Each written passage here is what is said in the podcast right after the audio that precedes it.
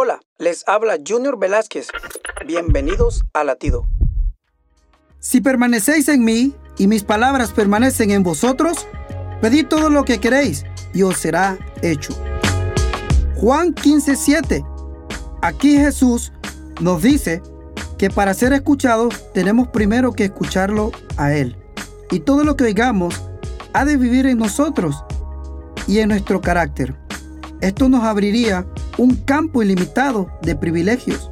Lo que pidamos se cumplirá por medio de la oración, ya que nuestra voluntad se ha sometido al mandamiento del Señor. El que quiera orar eficazmente debe escuchar atentamente. ¿Quieres recibir el favor de Dios? Entonces, inclina tu oído a la dulce voz de nuestro Maestro Jesús, atesora sus palabras y obedécelas fielmente. Latido les llega a través del ejército de salvación.